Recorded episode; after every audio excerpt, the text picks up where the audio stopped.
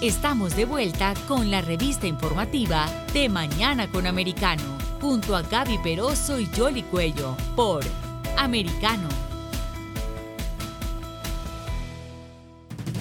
Y continuamos con más informaciones aquí en De Mañana con Americano y ahora vamos a hablar de México. Recordemos que desde hace varios meses el presidente de esa nación, Andrés Manuel López Obrador, ha estado planteando eh, un nuevo organismo electoral en el país, lo que ha preocupado a los ciudadanos en esa nación, justamente tratando de evitar algún tipo de autocracia, que el Poder Ejecutivo tenga una incidencia directa en el tema de las elecciones. Adicionalmente, los partidos de oposición han planteado planteado una contrapropuesta a esa reforma electoral.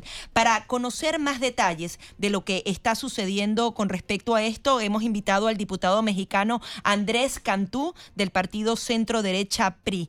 Muy buenos días y feliz 5 de mayo. Muy buenos días, Yoli, Gaby, muy buenos días a todos ustedes, a todos aquí nos escuchan a través de esta plataforma. ¿Cómo están?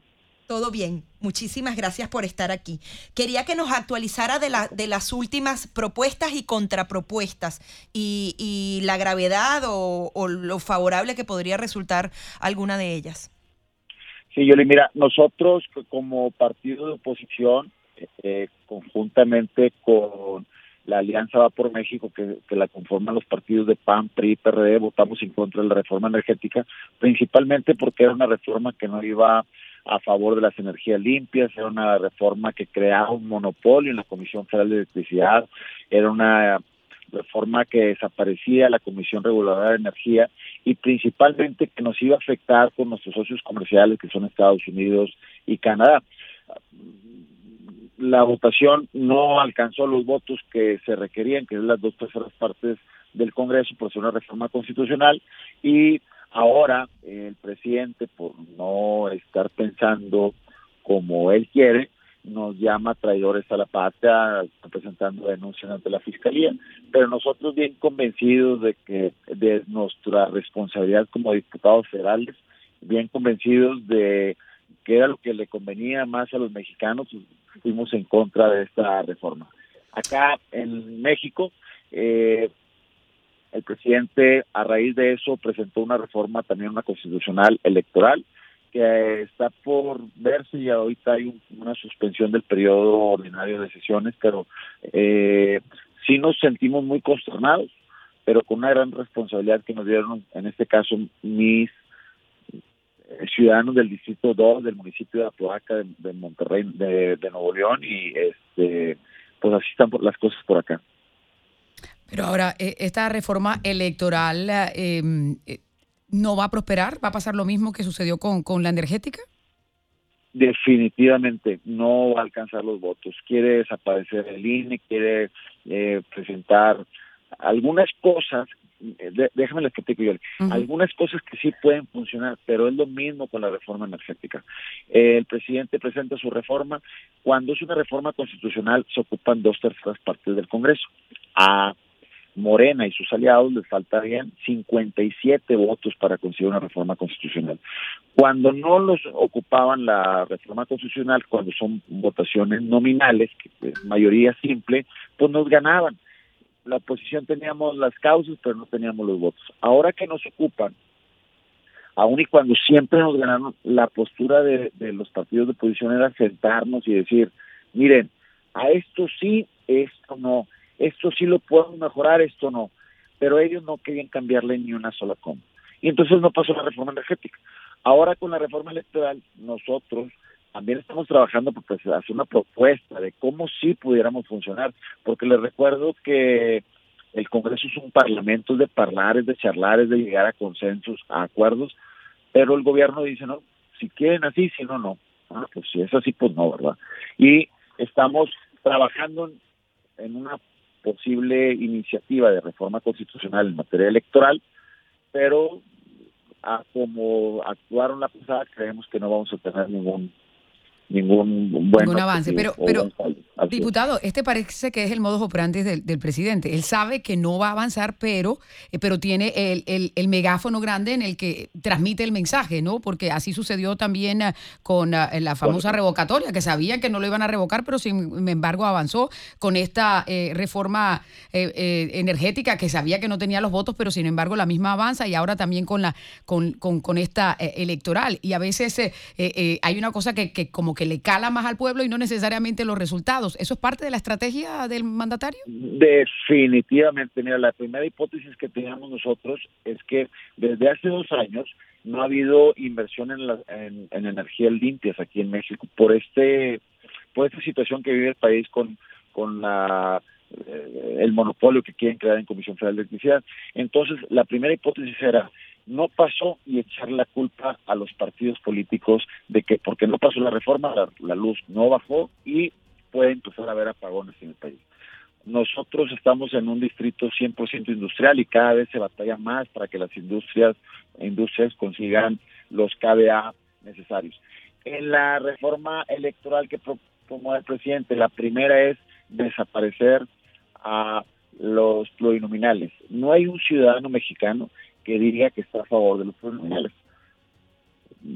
Son diputados de representación proporcional, pero te platico que esos hacen que haya un contrapeso en el Congreso. Es decir, normalmente el partido del poder es el que tiene la mayor cantidad de, de diputados.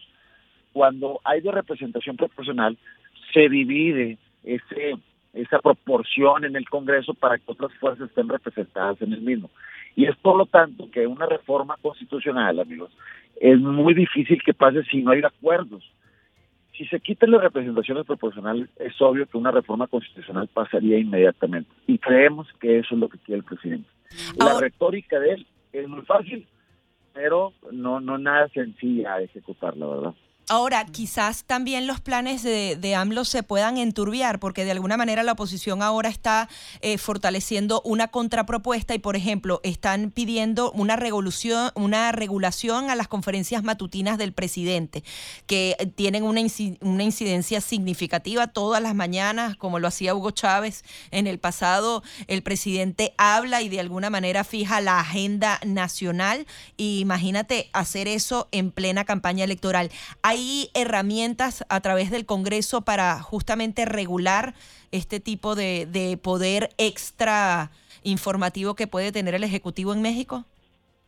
Definitivamente que tenemos las herramientas necesarias, pero no les hacen caso. Es más, al INE, que es nuestro Instituto Nacional Electoral, eh, que fue los ciudadanos, que son los que lo, eh, eh, lo representan, no nos hace caso el presidente y como es el presidente, ustedes lo ven, una mañana sí y otro también, habla en contra de los acuerdos que hay, de no hablar a favor o en contra de, un posicionamiento cuando estaba la revocación de mandato.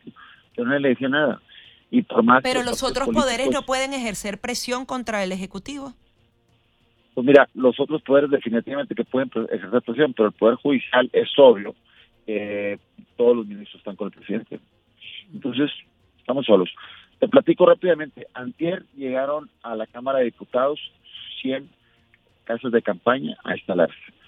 Ayer llegaron 300 eh, camiones con gente y están afuera. No sabemos para qué, porque no sabemos, ahorita no hay periodos de sesiones, pero se esperaba que en la permanente pudieran llamar a un periodo extraordinario para ver la reforma electoral. ¿Qué estamos pensando? Porque esto es estrategia, ¿qué estamos pensando? Que si se llegase a dar una posible periodo extraordinario, no nos dejaran entrar a los de oposición para no poder votar o no estar en el pleno. Eh, vamos a estar pero y eso, y eso es factible pero eso es parte de lo que usted recuerda cuando cuando él no ganó las elecciones eh, el presidente que también se plantó en una en una tienda de campaña ahí a, esperar eh, que, que, que, se produjera otro otra otro resultado al final no se dio y, tuvo que ir a las urnas. Es decir que eso es parte también de la estrategia que, que utiliza él de la estrategia y de la retórica que trae él y durante tantos años de Morena pero este pues muy lamentable y ustedes lo vieron ¿cuándo crees que se votó la reforma electoral, la reforma energética constitucional? El domingo santo. Dice, no puede ser.